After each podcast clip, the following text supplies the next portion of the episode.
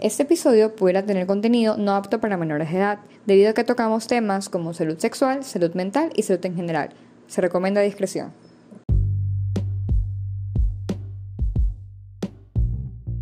Hola, bienvenido y bienvenida a un episodio más de Sin Filtros, donde hablamos de salud sexual, salud mental y salud en general, sin censura y sin miedo, diciendo las cosas como son.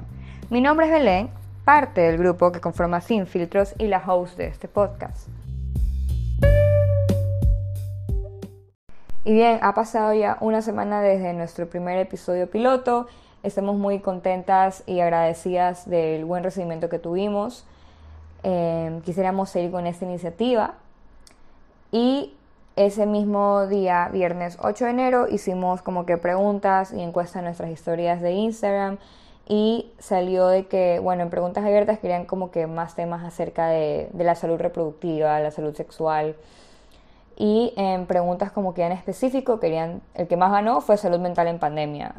Y después seguía COVID, todo acerca de COVID y la vacunación, que es algo muy interesante que sí quisiéramos tomar en nuestro podcast e informar a la gente, pero eh, los médicos que quisiéramos tener como invitados ahorita están a full con toda la nueva alza de contagios debido a las festividades de diciembre y queremos también nosotros eh, ayudarlos haciendo un llamado a, la, a ustedes, a nuestros oyentes, que por favor se cuiden ahorita con esa nueva cepa, no es que no se sabe, bueno, realmente, lo que se sabe es que es más contagiosa, no más grave, pero más contagiosa y puede saturar con más facilidad los hospitales, así que eh, hay que cuidarnos más que nunca, mascarilla, distanciamiento físico y lavado de manos y esperar que la vacuna llegue pronto. Bueno, en fin, este, que eso es un tema para otro podcast, como ya dije, y espero poder realizarlo pronto porque si quisiera eh, soltar algún, como que responder algunos mitos y algunas dudas que estoy viendo, sobre todo en redes sociales alrededor. Pero bueno, va a ser el tema de hoy, salud mental en pandemia, una guía para sobrellevarla. A ver, quisiera aclarar aquí que pienso dividir este tema en dos episodios o en tres. Primero hablando desde mi punto de vista como paciente, este, no tanto del punto de vista como un psicólogo o un psiquiatra. Para empezar, yo aún no soy médico y no soy psiquiatra ni soy psicólogo.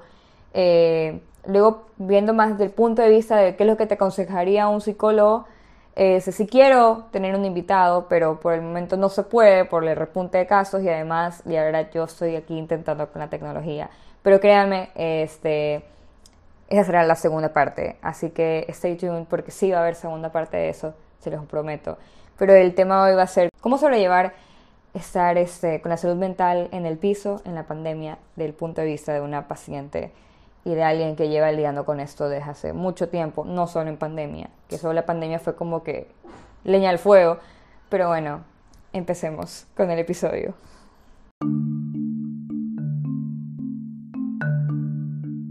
Entonces, como siempre, vamos a empezar con una pequeña introducción de por qué es importante hablar del tema. Para empezar con esta pandemia del COVID-19, ha habido también este, o sea, nos han tenido que encerrar algo que se va en contra de la naturaleza humana, el ser humano, es un ser social y además ha habido recesión económica, lo cual sí afecta negativamente la salud mental de varias personas, casi que diría que todos nos ha afectado de cierta forma.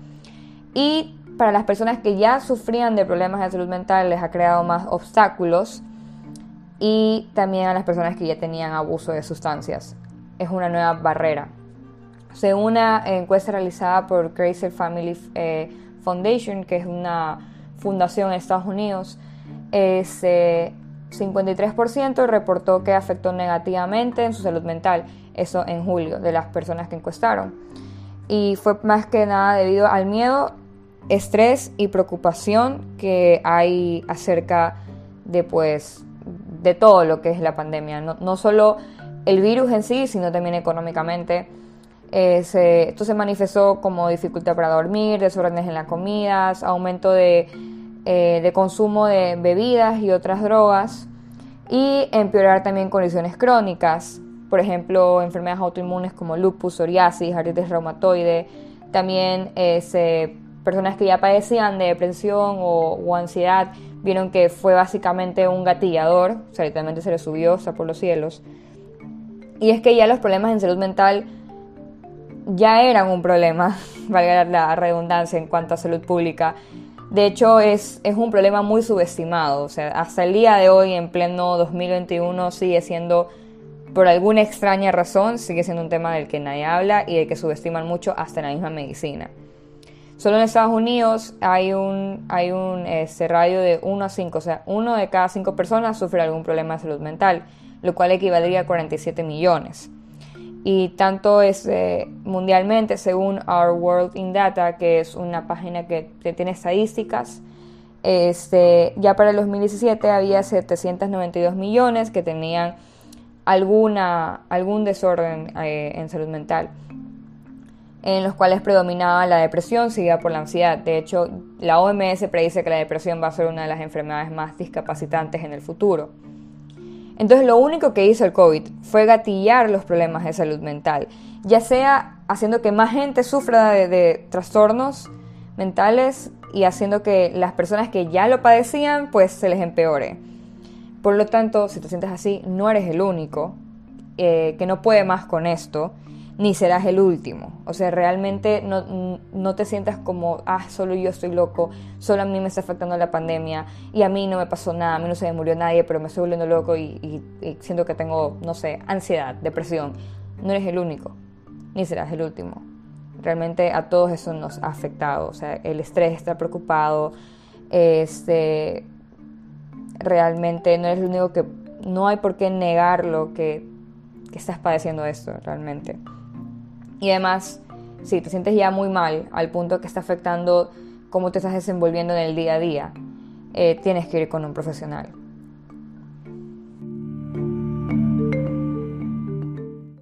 El primer segmento será corto y es que todos reaccionamos diferentes a situaciones de estrés. Tranquilamente lo puedes comparar con alguien en tu familia. Por ejemplo, en mi familia mi papá actúa muy diferente a las preocupaciones que mi mamá. Mi mamá puede eh, ser alguien que piense más en cabeza fría y después se comienza a preocupar, en cambio mi papá comienza a correr en círculos o viceversa. Y es algo normal, es las diferentes formas que tiene el ser humano para defenderse de lo que está ocurriendo. Entonces no tengas la presión de negar que estás muy preocupado o que ya llegaste al punto donde todo te afecta de sobremanera.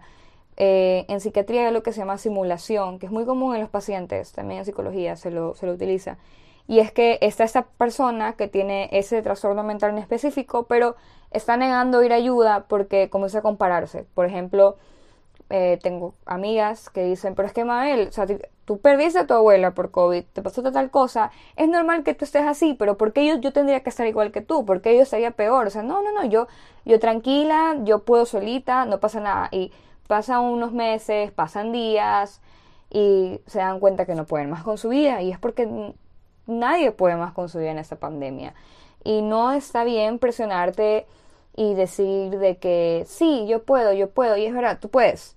Todos tenemos la capacidad para poder. Pero va a llegar un punto donde todo colapsa y está bien admitir que todo tu sistema de defensa, todo tu sistema que te dice que todo está bien, colapsó. Sobre todo si nunca has experimentado esto. Si nunca lo has experimentado y no tienes un círculo de apoyo o realmente en tu familia no ha pasado eso nunca, es lo, mejor es llamar a un profesional y acudir al profesional. Ahorita hoy en día, o sea, ahorita con lo de la pandemia, sí conozco profesionales en el asunto de que manejan consultas por telemedicina. No puedo recomendar porque realmente, al igual que con cualquier otra especialidad, siento que ponerse a recomendar es un arma de doble filo, ya que para mí los médicos son como, no sé, un, sacerdote en, en la dirección espiritual no va a ser lo mismo, por ejemplo, mi ginecólogo con, conmigo y con mi amiga. Hay algunas amigas que no les ha gustado a veces eh, una psicóloga que está en la universidad, y etcétera. Y si ya tienes algún problema de salud mental, pues te digo de que no abandones, no su tratamiento, ya que en el segundo segmento que voy a hablar ya de la guía para poder lidiar con esto, este, esta guía solo sirve si estás en tratamiento. Y, eh, no no te va a ayudar tanto y vas a sentir que no sirve si es que primero necesitas, por ejemplo, tomar una pastilla, si primero necesitas ir con un psicólogo, que te refiera con un psiquiatra. Este, y si ya estás en el tratamiento, no lo dejes, no dejes de asistir a tus consultas, ya sea en telemedicina. El peor error que yo pude hacer en el confinamiento fue eh, aislarme hasta de mi psiquiatra pensando que no me iba a servir lo de telemedicina cuando no, sí sirve. Y vamos al segundo segmento. Y hablemos ahora de formas saludables para lidiar con el estrés. La guía para sobrevivir, ¿ya? Lo primero que tienes que hacer es una rutina. En serio, una rutina es lo mejor. ¿Por qué? Porque se ha demostrado que una persona que ya tiene un padecimiento eh, de trastornos mentales, que tenga una rutina, el hecho de que sepa que está haciendo algo, puede ayudar bastante a, este, enfocarse en eso y, salir adelante con su problema. Para, eh, voy a volver a repetir, esto es algo que me quisiera encantar hablar con un psiquiatra. Lo primero que yo hice y lo que siento que le, ha funcionado a muchas personas es descansar de las redes sociales. Como que ponerse un horario que literalmente que sea todo el día de no voy a ver las redes sociales. A mí se me dificulta bastante, pero cuando lo hago es increíble. De hecho, yo eliminé Facebook y para mí fue santo remedio para la mayoría de mi salud mental. Me pierdo de los memes, sí. Estoy súper desactualizada con los memes.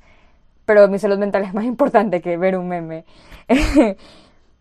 También si no quieres como que eliminarlo porque quieres estar actualizada con los memes o porque te gusta Facebook, eh, se silencian las notificaciones. Por ejemplo, que no es que te llegue cada rato al celular como que fulanito puso algo, fulanito te comentó. No, silencia todo, cosa que así te estableces un horario de, ok, a esta hora voy a entrar a tal red social, voy a ver y hasta esta hora me quedo ahí.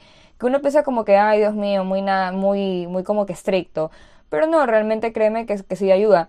Sobre todo por las noticias. Por ejemplo, en la primera ola de contagios, después de que falleció mi abuela, yo estaba tan saturada que simplemente dejé de seguir todas las páginas de noticias en mi, en mi, en mi Instagram. Dejé de, seguir no solo el comercio, el universo, sino también a, a cuentas que son activistas en temas que me interesan. Por ejemplo, temas como feminismo, temas como Black Lives Matter. Dejé de seguir a todo porque tanta información, porque no es que solo había pandemia, es que en Estados Unidos pasaba tal cosa, es que tal cosa, los femicidios que aumentaron en, en, el confinamiento, todo eso me estaba llevando abajo y, y realmente separarse de eso por un buen tiempo ayuda. Lo que sí es verdad es que este, lo mejor sería establecer, como dije, una hora para las redes y noticias, porque si solo decides irte por el extremo, que es dejar todo, eliminar Facebook, eliminar Instagram, es más fácil que el momento que lo vuelvas a abrir, vuelvas a recaer con más fuerza. Es como, mm, pareciera que estoy hablando de una adicción, pero es que bueno, técnicamente es un vicio las redes sociales. Puedes caer como que en picada otra vez a estar de una viendo todas las noticias, como que, ah, quieres alimentarte de todo, informarte.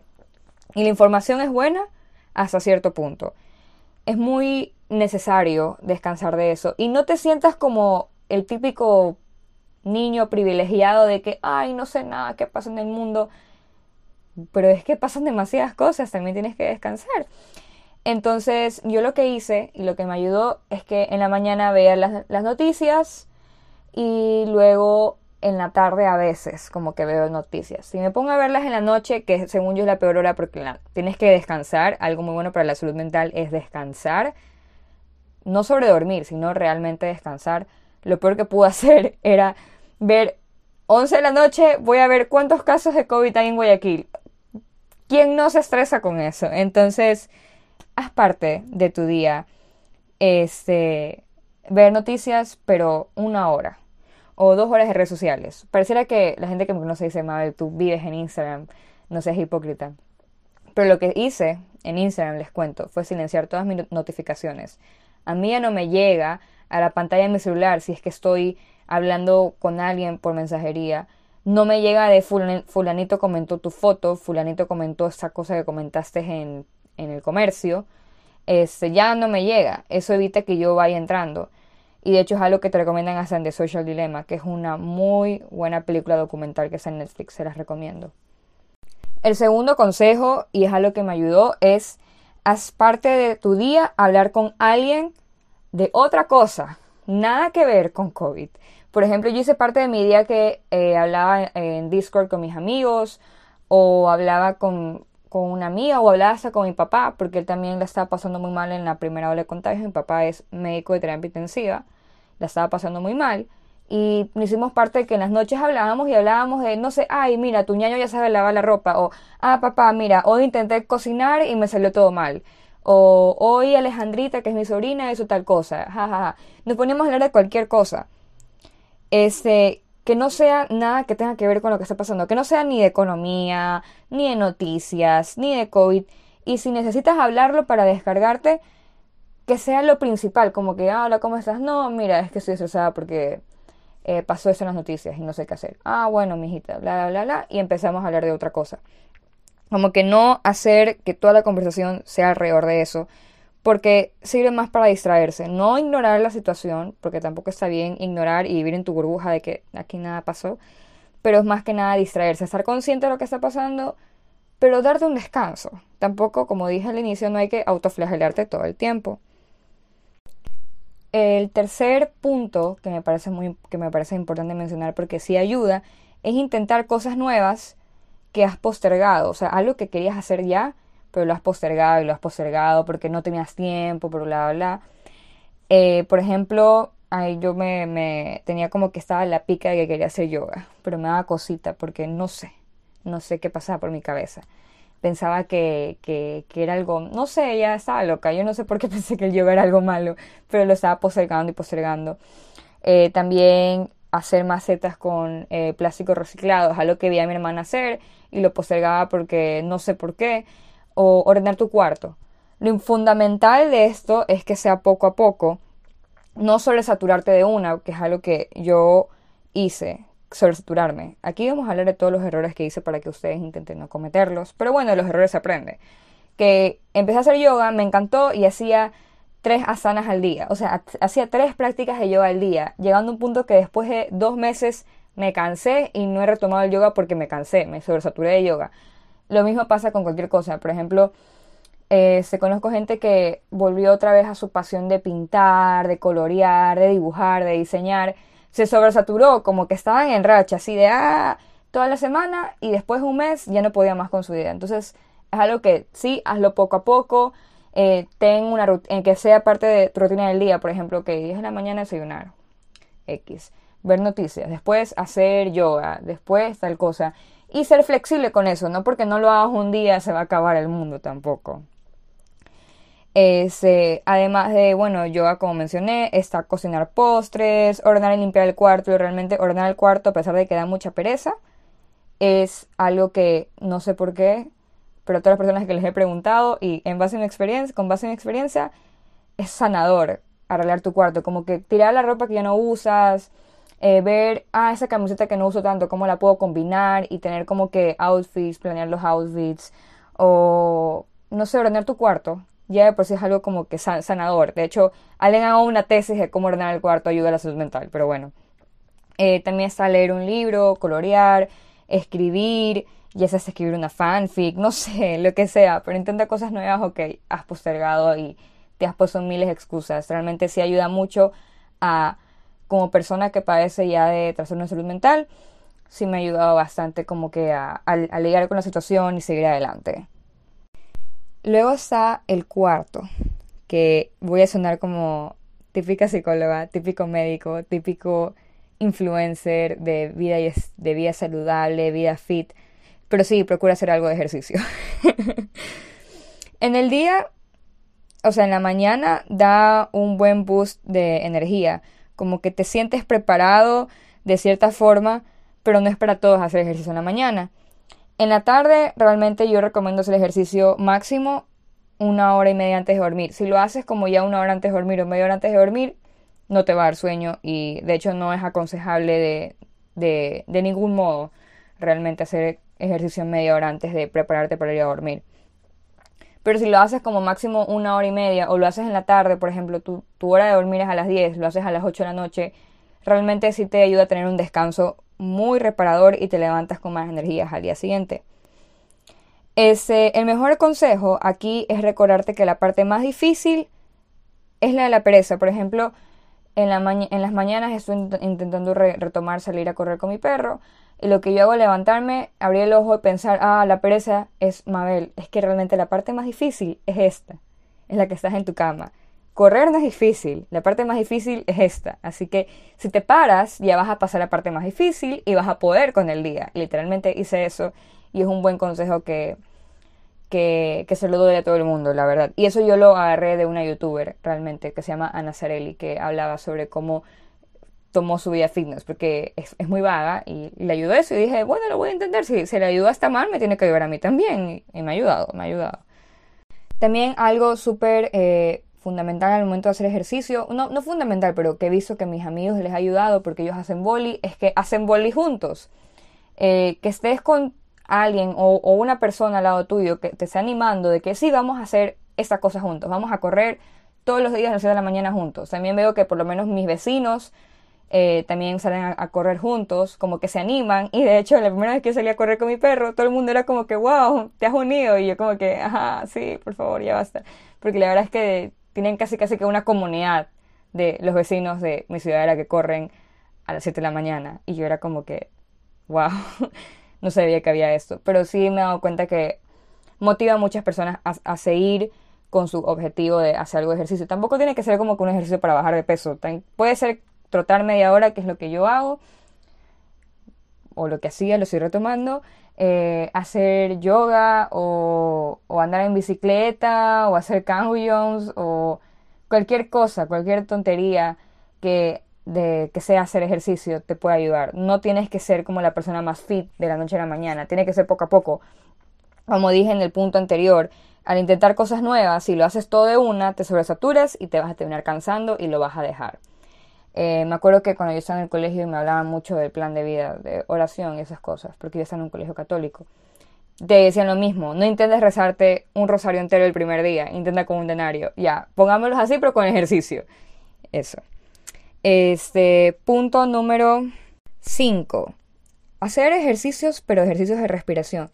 Y aquí es algo que mi psicóloga, bueno, la de la universidad, que no la he visto en un buen tiempo porque ella me refirió a un psiquiatra. Eso es algo que les quiero decir, no necesariamente tienen que ir con un psiquiatra, pueden ir con un psicólogo. Si el psicólogo ve que la cosa está, como dicen los españoles, chunga, la cosa está fuerte, te va a mandar con un psiquiatra. Pero lo que me dijeron, lo que me dijo ella, son los ejercicios de respiración. Ya me los enseñó. Y la verdad es que sí es verdad, santo remedio. Está primero la respiración diafragmática, creo que se llama, que es respirar profundo en la nariz, inspirar, y luego eh, expirar por la boca. Como que. Y tomarte. Y. Retener ese, la respiración como unos 3 segundos, unos 10 segundos.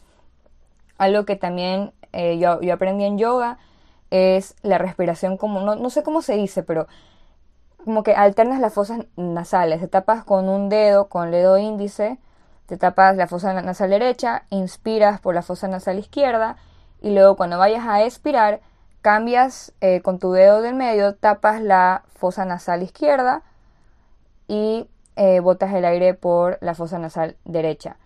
Y haces eso, tienes que también retener el aire por unos segundos y créeme que si lo haces en un ambiente callado o cuando estás a punto de dar un examen importante, realmente es una paz y tranquilidad muy, no sé, muy, no sé cómo decirlo, muy abrumadora, porque realmente es una paz que te deja como renovada.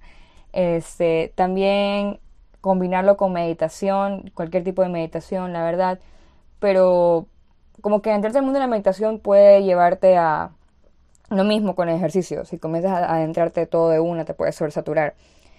Este, entonces sí, también ejercicios de relajación, de respiración. Luego en el punto 6 y 7 es ama y prioriza tus horas de sueño en el punto 6.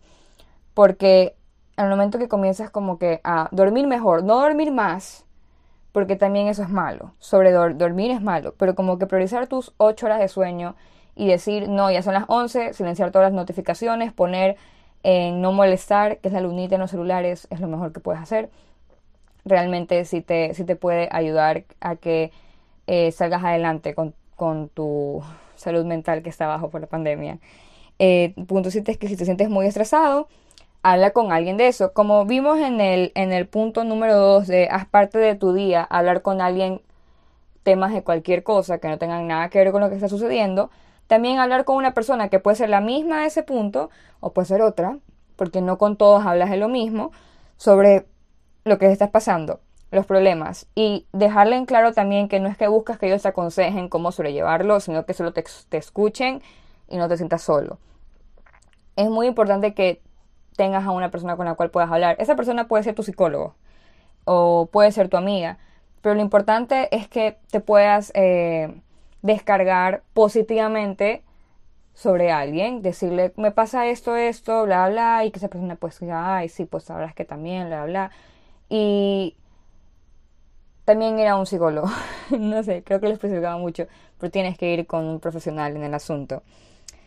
Y en el punto número 8, esto es adicional, de que si eres una persona eh, muy, muy creyente, independientemente de lo que creas, si eres católica, cristiano, evangélico, eh, islam, este, si parte de tu rutina es rezar, reza, porque realmente sí está, demostrado que pacientes creyentes, eh, al conectar de nuevo con sus creencias y ponerse en la rutina, eh, rezar, rezar un rosario, eh, leer la Biblia, es también parte de la rutina y también parte de una forma positiva para lidiar con el estrés. entonces, si, si tú crees que te va a ayudar, pues es verdad, sí es verdad. O sea, tampoco hay que pensar de que solo rezando te vas a recuperar. No, no es así. No hay, no, no hay que negar que hay profesionales en el asunto que están especializados y encargados en solucionar estos problemas. Lo que sí es verdad, vuelvo y repito, que esa parte de tu rutina te puede ayudar mucho mejor. Y ahora en el tercer segmento del desarrollo, que uno diría que por qué no lo puse en el segundo, porque sí básicamente también te ayuda a lidiar con el estrés. Pero aquí quiero decir ya como que en la pandemia, arriba de la pandemia, algo que les puede ayudar bastante a cómo sobrellevar y, y cómo este, tener su salud mental lo más sana posible, es informarte sobre lo que está pasando, pero informarte bien. Como dije, ponerte una hora en el día en el que te vas a decir, sabes que me voy a informar, pero tienes que informarte bien. No puedes simplemente ir a cualquier foro de Instagram o de Facebook que te va a contar la vacuna te inyecta mercurio o vas a decir como todo es mentira, los microchips 5G o irte al lugar más sensacionalista, amarillista, que te pone la foto de cómo la gente se está ahogando. Tampoco tienes que ir a eso, como que hay los, los dos extremos, lo que te dicen que todo es mentira, es un control mental, y los que te dicen, mira lo que está pasando, mira cómo la gente se está muriendo. Tienes que informarte bien y tienes que ponerte tus límites. Informarte bien también es conocer la naturaleza de lo, de, lo que está causando esto, la naturaleza del, del virus, cómo se transmite. No se transmite porque alguien te está tocando, no se transmite porque alguien te vio, ni se transmite porque saliste y solo tuviste contacto con el medio ambiente. Se transmite normalmente de persona a persona teniendo contacto con alguien que tenga COVID. También se puede eh, transmitir por tocar fómites, eh, por alguna razón está en debate, pero sí se puede transmitir por eso. Y eso también te va a hacer a que bajes un poco o sea, bajes un poco el alarmismo, como está bien, esté preocupado, es verdad, no quieres que se contagie nadie en tu familia. Pero he visto personas que cogen un chiguete de alcohol y le rocen a cualquier persona que se le acerca. ¿Sabes lo irritante que puede ser el alcohol? No lo hagas. Yo sé que tienes miedo que te contagies, pero créeme, no va a ser la, la diferencia rociar alcohol a las personas que se te acercan. Las manos, las manos y la mascarilla en el físico. Pero tampoco vayas y le eches alcohol a todo el mundo. Este, también de las formas que sí sirven para protegerte del COVID. Hay mucha desinformación y mucha información. Que un estudio diga que la ivermectina sirve en algunos casitos, no quiere decir que, uy, sí, vamos a la farmacia ivermectina como chicle todas las semanas, todos los días. No. Tienes que usar las formas que sí están comprobadas, demostradas y dichas todo el tiempo de que sí sirven. La mascarilla sirve, sí, comprobado, sí, hay estudios por todos lados, no estudios solo in vitro, hay estudios. El licenciamiento físico, por supuesto, Claro, porque el COVID es muy contagioso. El lavado de manos, porque si algo hemos visto es que las manos limpias salvan vidas. Y eso se ha visto no solo con COVID, se ha visto con, con parásitos, con bacterias, con hongos. El problema es que la gente era muy cochina antes de esta pandemia, que es lo que yo digo, si algo nos dio el COVID, es que todos, incluyéndome, no nos tomábamos en cuenta cuántas veces al día nos lavábamos las manos. Entonces, hablar también con tu médico, ¿qué te puede servir para relajarte un poquito? Habla con tu médico de confianza y dile qué pudiera hacer si yo tengo COVID y qué pudiera hacer para protegerme. Ahora, aquí es, también tienes que mentalizarte que no todo el tiempo el médico te va a decir lo que quieres escuchar. Si tú quieres escuchar que el médico te diga, ah, tu mamá tuvo COVID, tranquila, sal todos los días. No vayas a ese médico, porque aquí, aquí también, al igual que hay personas que se están lucrando con, te vendo esta fórmula mágica que te va a curar el COVID, también hay médicos que, no sé por qué, pues subestiman mucho el virus y hay gente que dice que es porque no ven pacientes graves y no ven cómo la gente se está muriendo.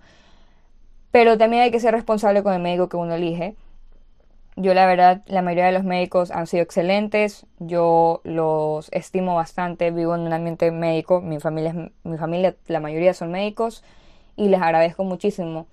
Pero también hay algunos que no están eh, luciendo bien y todo el prestigio que tenían se les está viniendo abajo. Entonces, al momento de hablar con un médico, que sea una persona que realmente sea informada, que sea una persona que está consciente de la situación y que no sea solo una persona que te quiere vender algo y ser asistencialista. ¿ya? Pero sí, créeme que hablar con el médico te va a relajar. Por ejemplo, tener, no sé, aunque uno diga, para ti parece relajante tener eh, casi casi el protocolo de emergencia por si acaso alguien en tu casa se contagia. No, no. Realmente sí te, sí te ayuda porque dices, oye, ok, ¿sabes qué? Y si pasa, tenemos cómo solucionarlo, de cierta forma. Pero bueno, eso es algo que hasta la misma CS recomienda sobre salud mental en pandemia, que hables con tu médico sobre qué pasaría si tuvieras COVID para que te relajes un poquito, como que no está tampoco la incertidumbre. Y ya para finalizar, el cuarto segmento es, como dije, cortar relaciones que no te hacen bien. Y es porque si algo me di cuenta es que al estar en cuarentena, con la salud mental colapsada, con todos mis mecanismos para lidiar con mis problemas colapsados, algo que estaba metiendo aún más leña al fuego era hablar con gente que me hacía mal. Entonces, salta del grupo WhatsApp si no te sientes cómodo por ese momento o corta relación, ya sea directamente diciéndole me haces mal o simplemente dejar de hablar con ellos pero no andes eh, con gente que te hace daño, ni andes con gente que no te hace bien, con gente que te lastima. Tú mereces mucho más. Y con todo lo que se está pasando, no está bien estar con personas que te hacen sentir aún peor.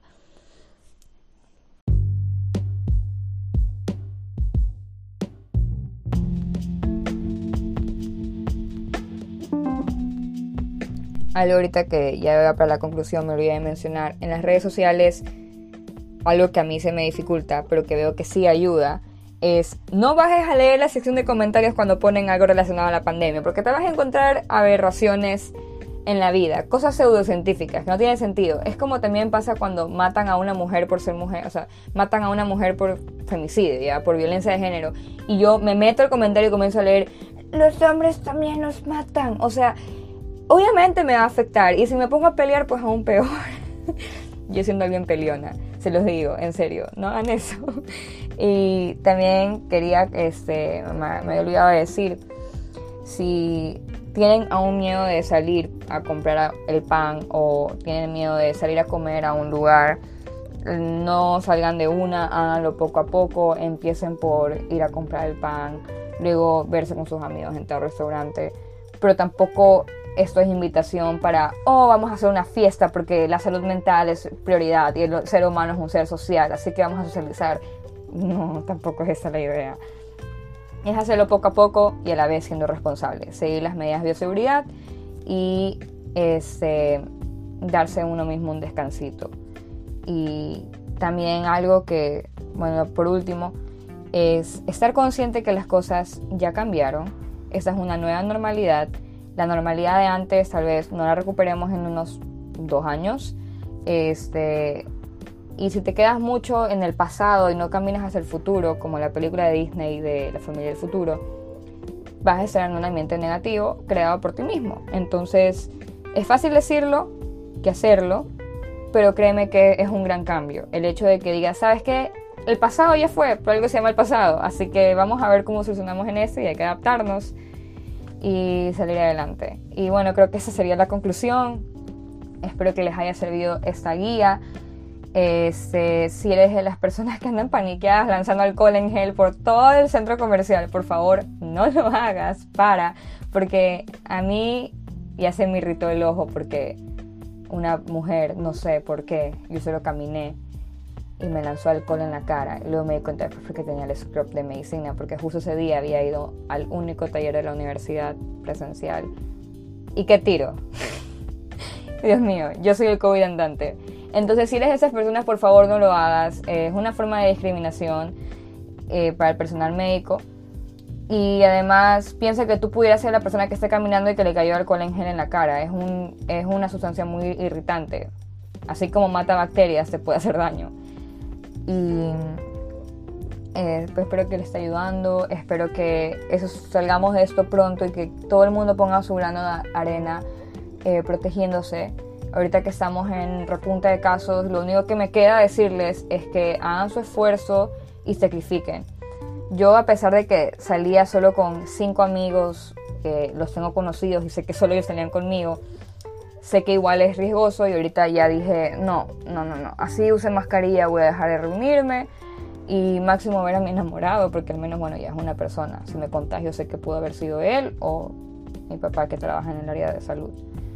Entonces, reduzcan sus fuentes de contagio, básicamente, eh, pongan su grano de arena, infórmense bien, no vayan a cualquier foro de Facebook o de Instagram que dice que la vacuna es el microchip y que Bill Gates, que la vaina, que la pandemia fue creada.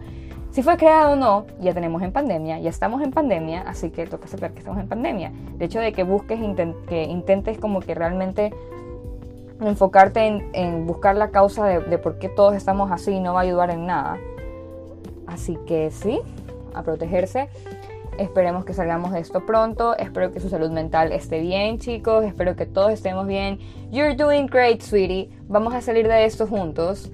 Y les prometo que voy a eh, conseguir cómo, cómo, hacer el podcast de salud mental parte 2 enfocado ya como que con un psiquiatra, conocedor del tema, que te puede decir ta, ta, ta, y que te explique por qué el ser humano reacciona así. Eh, también quiero hacer uno del embarazo en COVID.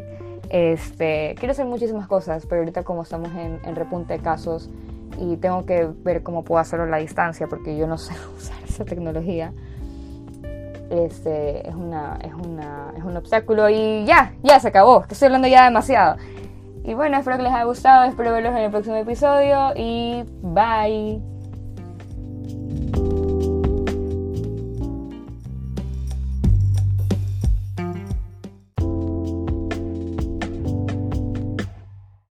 La evidencia usada en el episodio de hoy está publicada en nuestra página de Instagram cada vez que subimos un podcast, subimos una publicación en nuestras páginas de Instagram y de Facebook, sin filtro subguión KB. Gracias por ser parte de nuestra comunidad, esperamos seguir creciendo en este año y te queremos mucho.